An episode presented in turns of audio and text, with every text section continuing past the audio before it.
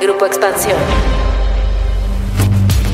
El presidente Andrés Manuel López Obrador ofreció pacificar al país y de lunes a viernes a las 6 de la mañana, el Gabinete de Seguridad se reúne en Palacio Nacional para discutir los problemas de violencia e inseguridad en un ejercicio que el gobierno federal ha calificado como inédito. Pero a casi tres años de lo que va de esta administración, algunas regiones de México siguen sumidas en una espiral de violencia que deja entre 90 y 100 personas asesinadas al día. ¿Qué tanto la visión de abrazos no balazos ha funcionado en el país? ¿Es verdad que esto es una estrategia de seguridad? ¿Qué papel juegan los gobiernos de los estados? De esto vamos a platicar hoy en Política y otros datos. Política. Política. Y otros datos. Un podcast de Grupo Expansión. Política y otros datos. Buen jueves, hoy es 8 de julio del 2021 y yo soy María Ibarra, editora política de Expansión. Sean bienvenidos a este nuevo episodio de Política y otros datos. Nuestros analistas Viri Ríos y Carlos Bravo Regidor ya están listos por acá para arrancar. Buen jueves, ¿cómo están? ¿Qué tal, Mariel? Muy bien, gracias. ¿Cómo están? Buen jueves de Política y otros datos. Hoy les traemos un tema controversial y triste. Triste porque implica la muerte de muchas personas. En lo que va del sexenio tenemos acumuladas ya 86 mil muertes en eventos violentos. En lo que va del 2021, según cifras oficiales, se han acumulado 14.243 homicidios y de ellos, seis estados concentran más del 50%. Guanajuato, Baja California, Jalisco, el Estado de México, Michoacán y Chihuahua. No obstante, el presidente Andrés Manuel López Obrador ha insistido en los últimos días en que el país vive en una calma y vive en paz. En México hay paz, hay tranquilidad y hay gobernabilidad. Y vamos a continuar eh, haciendo nuestro trabajo. Pero podemos hablar de un país en paz cuando estamos pues en una meseta entre 2.600 y 3.000 muertos al mes. Viri, podemos hablar de esto. Bueno, definitivamente no, Mariel. No creo que podamos hablar de un México que está en paz. Sobre todo no porque cuando vemos de manera histórica los datos, por ejemplo, de homicidio, nos damos cuenta de que México se estacionó en una tasa de homicidio que es un poco más de tres veces superior de la que era con Calderón. Ahora, yo sí creo, sin embargo, que hay una tendencia importante en este sexenio y que es importante observarla, que es a la disminución de la tasa de crecimiento. ¿A qué me refiero? Me refiero a que si tú ves cómo creció el homicidio durante el periodo de Calderón, te das cuenta que la tasa de homicidio se triplicó. En el sexenio de Peña Nieto empezó bien, al inicio se observan disminuciones en la tasa de homicidio y luego crece, no tanto, solamente crece tres puntos, pasando de una tasa de 22 a 26, pero crece. Y lo que vemos en este sexenio es que está estacionada, tal cual, no está creciendo. Ahora, para un país que venía observando tasas de crecimiento, pues de casi 20%, 25% por sexenio, es un avance. Ahora, el tema es cómo vamos a lograr que no solamente se estacione, sino disminuya. Carlos, ¿qué piensas de esto? Podemos hablar de una disminución, es casi el 3%, pero ¿se puede hablar pues de esta paz en el país? Definitivamente creo que no. Obviamente el país no está en paz. Quítate no hay tranquilidad, los niveles en los que nos estamos, digamos, estacionando, pues para nada son niveles aceptables, son de los niveles más altos. Incluso si es verdad, ¿no? Que se ha logrado controlar la tendencia ascendente. Pues sí, pero se logró controlar y nos quedamos en el nivel prácticamente más alto desde que llevamos registro. De hecho, ya tuvimos un periodo de disminución de la tasa de homicidios significativo entre 2011 y 2014, pues que en ese sentido fue más exitoso, aunque haya sido solamente digamos, temporal que el periodo actual, ¿no? Yo creo que quizás otra manera de ver esto sería ser un poco menos, digamos, sexeniocéntricos, porque en realidad el comportamiento de la variable no necesariamente la mejor manera de entenderlo es por sexenios, ¿no? Con Calderón subió mucho y hacia finales bajó, con Peña Nieto empezó abajo y luego subió, y con López Obrador más bien lo que hizo fue estacionarse arriba. Nosotros tenemos dificultad para reducir como quisiéramos el delito de homicidio. Esto definitivamente no es estar en paz, no es un país en tranquilidad,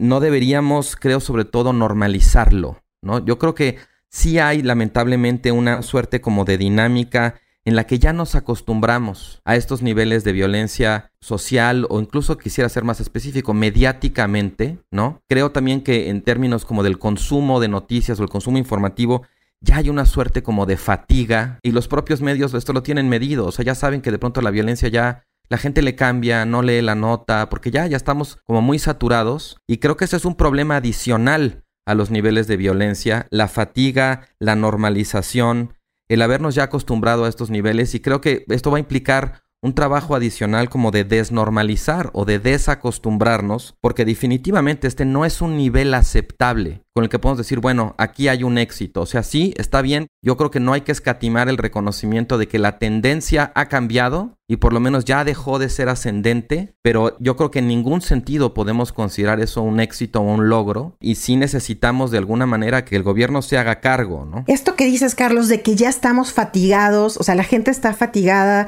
pero ¿qué pasa también, por ejemplo, eh, Viri, en el caso, y ahora hablamos de la estrategia, pero ¿qué pasa en el caso también de los gobiernos estatales? Hablamos de Guanajuato, de Baja California, de Jalisco, Estado de México, Michoacán, Chihuahua, cinco estados que concentran el 50% de los homicidios dolosos en el país. Y perdón, pero como que tampoco les pega a los gobernadores. El tema también pasa como que muy de lado, ¿no? Pasa desapercibido por la forma en la cual los medios hemos decidido, me parece, cubrirlo. Y es que lo seguimos cubriendo como si fuera un tema de crimen organizado y de bandas vendiendo drogas hacia Estados Unidos. Y si bien hay mucho de eso, la realidad es que también hay mucho crimen común. Y creo que esto influye en cómo le pega a los gobernadores porque el crimen organizado al final del día en México es un crimen federal, mientras que los crímenes comunes que vemos y que observamos a estas bandas criminales hacer, pues sí son crímenes que se atienden a, nivel estatal. Yo creo que esto tiene que ver con cómo ha cambiado el crimen también a través del tiempo, porque si bien concuerdo en que hay fatiga en cubrir el tema, lo que no hay es, digamos que falta de ángulos para entenderlo.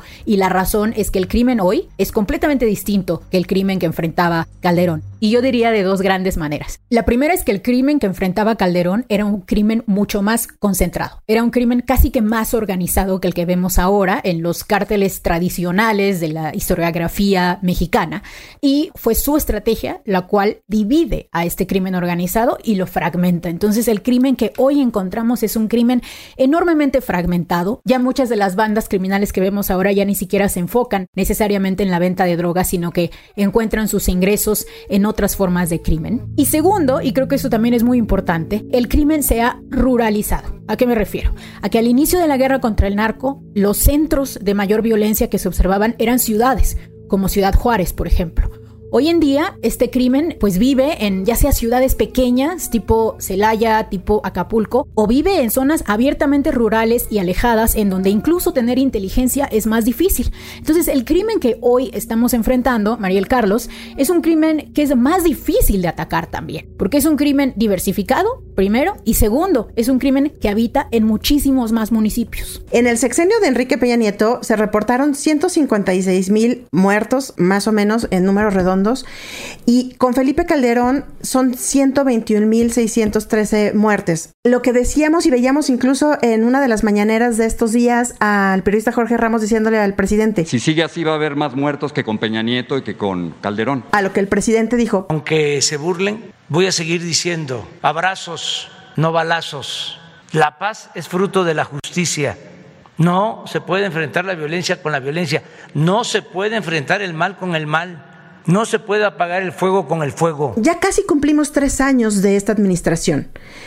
¿Ha sido acertada o no la estrategia de abrazos no balazos? Y pongo aquí, nada más como ejemplo, lo que acabamos también de ver en Aguililla, que llegan pobladores a la propia destacamento del ejército para agredirlos. ¿Qué onda con esto de abrazos no balazos y si está funcionando? Abrazos no balazos no es una estrategia, es un eslogan. Así, Punto. Si hay balazos. O sea, claro que hay balazos. Y yo creo que en esto sí es importante reconocer, por un lado, que la lógica, vamos a decir así, la lógica de la guerra ha cambiado muchísimo. Creo que Viri estaba un poco adelantando esto. La naturaleza de la violencia de los grupos criminales que operan hoy es distinta. Y en ese sentido, pues yo creo que más que decir que la estrategia de abrazos no balazos no está funcionando, creo que hay que reconocer que eso no es una estrategia. Y bien a bien, la verdad, yo no tengo claro, por lo menos, si hay tal cosa como una estrategia. Los especialistas en seguridad siempre han sido, como creo, un poco renuentes a hablar de la estrategia, porque tiene, digamos, distintas aristas, regionalmente las cosas cambian, ¿no? O sea, no hay que, eh, digamos, caer en la tentación de simplificarlo. Pero el primero, creo, lamentablemente, en simplificarlo es el presidente, porque más allá de su retórica, más allá del eslogan, el presidente dice, aunque me critiquen, bueno, es que para empezar no se trata de él. Que lo critiquen o no lo critiquen es secundario. El punto es las vidas que se están perdiendo, las afectaciones que se están produciendo. O sea, más allá de que lo critiquen o no lo critiquen, aquí hay un tema de resultados y de responsabilidad por parte del presidente. Y creo que el presidente de alguna manera, en su manera de entrarle a este tema, escuchaba ayer unas declaraciones desafortunadísimas eh, sobre Aguililla diciendo a los pobladores, no se dejen manipular. Por grupos delictivos que tienen otros propósitos, que aunque aparentan ser muy buenos y les reparten despensas o les ayudan, solo los están utilizando. Desde la forma en que el presidente habla del tema, a mí me parece, digamos, revelador de un montón de equívocos, ¿no? Como si el hecho de que las fuerzas del orden, llámese las policías, la Guardia Nacional o Ejército, no enfrenten a los cárteles fuera de alguna manera a pacificar el país. Ya no estamos en aquellos años de Calderón donde efectivamente los operativos conjuntos tuvieron el efecto contraproducente de aumentar la violencia. Ya estamos en otra etapa. Y ahora no enfrentarlos no está reduciendo la violencia. Estamos estacionados ahí y bueno, como bien decías, en el agregado sexenal, si insistimos en medirlo de esa manera, estar estacionados en un promedio tan alto lo que va a producir es que el sexenio de AMLO termine siendo el más violento y el único de los últimos tres donde no hay altibajos. Con Calderón subió y al final bajó. Con Peña empezó abajo y subió. Si seguimos como vamos con López Obrador, vamos a tener casi que una línea planita en el nivel más alto. Eso claramente es una indicación de que lo que estén haciendo o lo que no estén haciendo no está funcionando. Veíamos que en lo que va del sexenio, tenemos contabilizadas alrededor de 28 masacres en lo que va del gobierno. Pero hablamos de masacres donde hay 31 muertos en un solo evento, eventos relacionados, ¿no? Tenemos Zacatecas, Tamaulipas, 47 muertos. Lo que tú decías, y no porque no hubieran sucedido esto en otros sexenios, en otros gobiernos. Creo que lo que decían, sí, sigue habiendo balazos del crimen organizado, pero ¿qué pasa con la estrategia? Ya decía Carlos, es más que un eslogan. El problema es que no sabemos realmente cuál es la estrategia. No, yo creo que abrazos y balazos sí es una estrategia. Y para entenderla hay que desglosarla. Tú dices, sí es una estrategia. A ver, y aquí tenemos, y Carlos dice, no es una estrategia. A ver, vamos a escuchar tu, tu argumento. Sí, claro que sí es una estrategia. Y es la estrategia de López Obrador. Y hay que desglosarla en lo que considero son sus dos más importantes partes. La primera es concebir al crimen organizado como el resultado de una descomposición social, en donde la falta de oportunidad, la desigualdad, el hecho de que tengamos a tantos jóvenes sin empleos dignos, hace que el crimen se vuelva una actividad mucho más atractiva para ellos. Y esto está comprobado científicamente, o sea, esto es cierto 100%. La estrategia del crimen no puede ser solamente, digamos, al final, cuando las personas ya son criminales, tiene que ser desde un inicio preventiva. Y la mejor forma de prevenir es crear oportunidad en este país. La segunda parte de esta estrategia es una cuestión de permisividad ante el crimen organizado no violento. Y esto no viene tampoco de López Obrador. López Obrador creó el eslogan, pero no creó esta parte de la estrategia. Esta parte de la estrategia comenzó con Calderón y se refería al hecho de que no se iba a atacar a grupos criminales que comprobaran que no eran violentos a pesar de que continuaran realizando sus actividades de venta de drogas hacia Estados Unidos. Entonces, esto fue de hecho en parte lo que redujo las tasas de homicidio durante el sexenio de Calderón, porque Calderón empezó a atacar en esa época a los Zetas, que eran en esa época los más violentos, y dejó de atacar a cárteles que pues estaban en esta situación de menor violencia.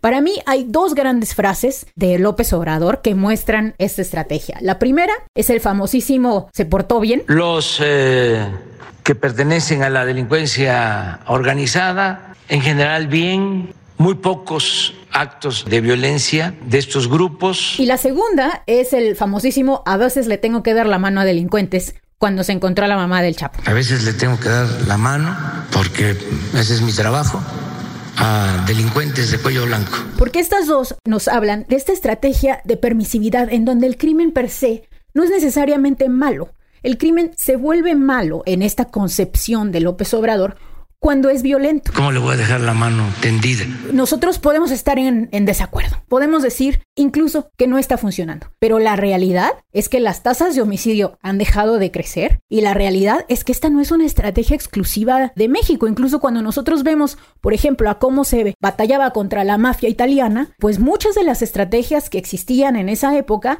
eran justo castigar al crimen violento y no necesariamente al crimen per se. Ahora, quiero acotar algo muy rápido.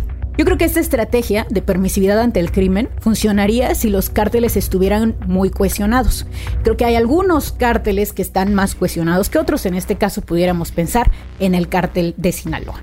Funcionaría también si los crímenes estuvieran relacionados solamente con la venta de droga al exterior. Ahora, estas dos premisas no creo que necesariamente se cumplen por lo que platicábamos de la nueva forma en la que opera el crimen y creo que ahí es en donde la estrategia de López Obrador pues muy probablemente cojea. Pues yo no coincido contigo. Una estrategia de permisividad, Carlos, ¿cómo lo ves? Yo creo que hay una suerte ahí como de eco de aquello que, que, en alguna época se llegó a denominar la pax narca, ¿no? La permisividad de que mientras no sean violentos se les deja, pero creo que ya la realidad de este conflicto, de la guerra, del crimen en México ya no da para eso. O sea, Creo que por un lado, esta cuestión como de concebir el crimen como producto de la descomposición social, yo no estoy de acuerdo en que esté científicamente comprobado que sea así, porque de entrada no necesariamente son siempre los más pobres o los más amolados los que terminan como enriqueciendo las filas del crimen organizado. Creo incluso que ese argumento es muy susceptible de pervertirse hacia una cierta como criminalización de la pobreza. Creo incluso también como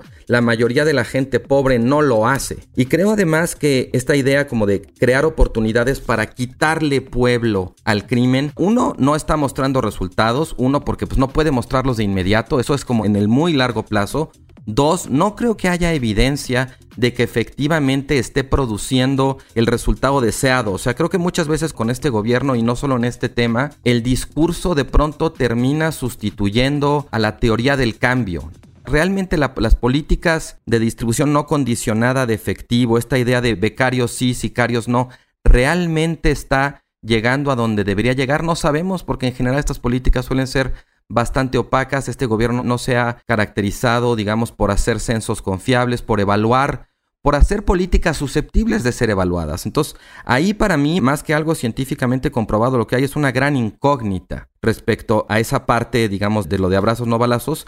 Y lo otro sobre la permisividad, pues sí diría, o sea, el problema aquí es que el país ya no está en condiciones de crear una Pax Narca. Decía el presidente, bueno, por lo menos no se han multiplicado las organizaciones. Yo creo que eso, digamos, lejos de ser algo necesariamente presumible, lo que habla es ya de una estabilización y de una estabilización a niveles muy altos, insisto, que no deberíamos normalizar. Qué bueno que ya no crezca, pero qué mal que haya dejado de crecer en un nivel tan alto, donde obviamente creo que la exigencia la aspiración social es reducirlo, o sea, es no acostumbrarnos, no normalizar esos niveles de violencia. Y bueno, solamente para terminar y movernos un poco hacia donde estabas de alguna manera apuntando, Mariel, yo creo también que hay todo un tema aquí al que es importante entrarle, digamos, de los reportajes que han salido, tengo muy presente uno en Río 12, por ejemplo, sobre cómo hay testimonios, hay, llamémosle, evidencia periodística de que en la pasada elección el cártel de Sinaloa en ciertos estados o grupos delincuenciales en Michoacán operaron de alguna manera electoralmente para favorecer a Morena. Obviamente la declaración más incendiaria en términos mediáticos fue la del gobernador Silvano Aureoles que acusó que Morena era un narcopartido, pero más allá digamos del caso concreto de Silvano al que podemos entrarle ahorita, a mí me parece que esto apunta a una realidad más amplia que tiene que ver con que hay regiones enteras del país donde ya la actividad política tiene que habérselas de un modo u otro en términos de acuerdos, de negociaciones negociaciones de coordinación estratégica con los grupos delincuenciales. O sea, enfrentarlos parece ser ya una alternativa respecto a la cual las autoridades han capitulado y lo que se busca más bien es encontrar algún tipo de acomodo. Insisto otra vez, esto constituye una suerte de costumbre peligrosísima. No podemos acostumbrarnos a estos niveles de violencia y a tener que habernoslas con que pues, ellos mandan y no importa quién escoja el electorado para que gobierne, de todos modos unos u otros tendrán que negociar, tendrán incluso que darle ciertos puestos en la administración municipal, en la administración estatal para tratar de llevar en la medida de lo posible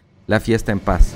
Viri, justo esto que decía Carlos, Estamos en una época en donde evidentemente después de la elección que comienzan los reacomodos en las regiones, comienzan los reacomodos de grupos criminales, incluso, como decía, empujando a poner a personas clave en puestos clave como son los de seguridad pública, los fiscales, los secretarios de seguridad pública estatal. ¿Cómo puede afectar esto a que veamos un mayor nivel de violencia? ¿Y cómo leer, Viri, esto que ha venido diciendo el gobernador de Michoacán, Silvano Aureoles?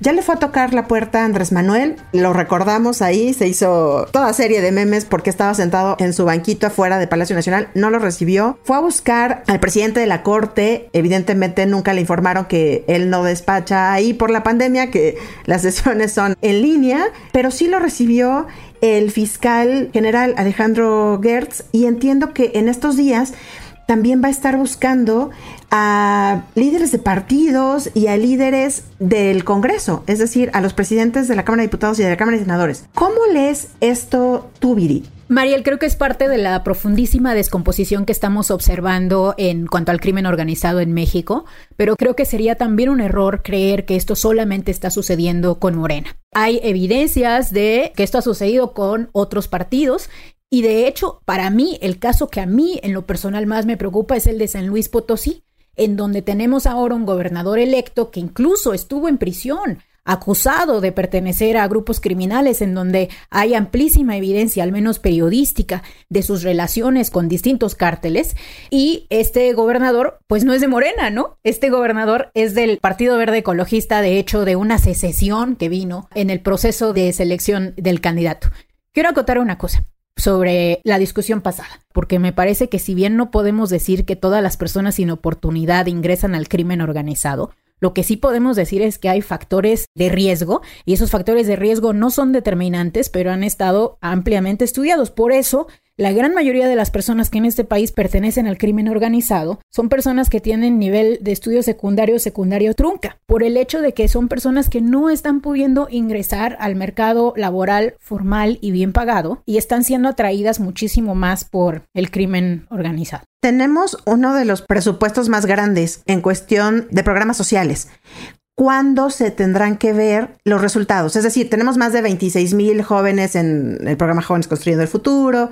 Digamos, este gobierno se ha preocupado mucho por dar programas sociales a los más vulnerables. ¿Cuándo tendríamos que ver los resultados para que estas personas no fueran captadas por el crimen? Yo creo que no tenemos ni remotamente suficiente el presupuesto que necesitamos en los programas sociales. De hecho, cuando tú observas históricamente, tenemos hoy un gasto en programas sociales menor el que teníamos, por ejemplo, en 2015 con Peña Nieto. Pero aún si creyéramos que el dinero, como dice López Obrador, está llegando más, punto. Creo que toma tiempo. Y es que esto es parte de lo que creo que también tenemos que analizar. O sea, Llevamos décadas con una estrategia de economía neoliberal enfocada en enriquecer a unos pocos y en crear un país que lo único que vende es empleo barato. Entonces esa estrategia va a tomar tiempo de echarse para atrás. Y bueno, si me dices cuánto tiempo, pues al menos digamos el tiempo en el que sales de la secundaria y te vuelves un miembro importante del crimen. Cuando nosotros vemos qué edad tienen las personas que típicamente fallecen en el crimen, son personas de entre 32 y 44 años. Entonces ahí tú tienes, ¿no? Hay un periodo de incubación de estas personas hasta que llegan a estos momentos de mayor violencia y a ser asesinados. Bien, pues llegamos al momento de la cerecita. La cerecita. En política y otros datos.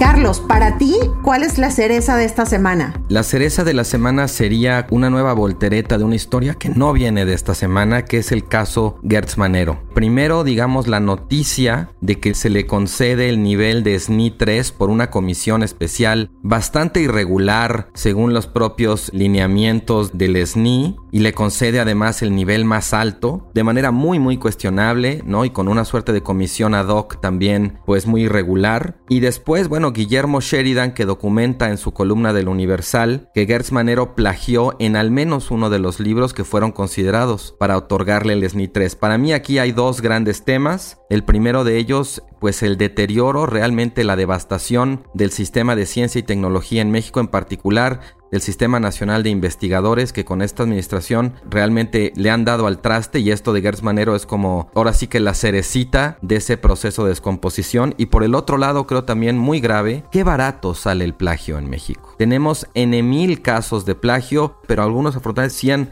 recibido el tipo de sanción que amerita el plagio, que desde luego no es una sanción penal, es una sanción más bien, digamos, civil, administrativa o reputacional, pero aún así que el procurador, bueno, el fiscal de la República incurra en plagio y esto no sea un escándalo y no motive considerar removerlo del puesto porque es fundamentalmente una forma de deshonestidad.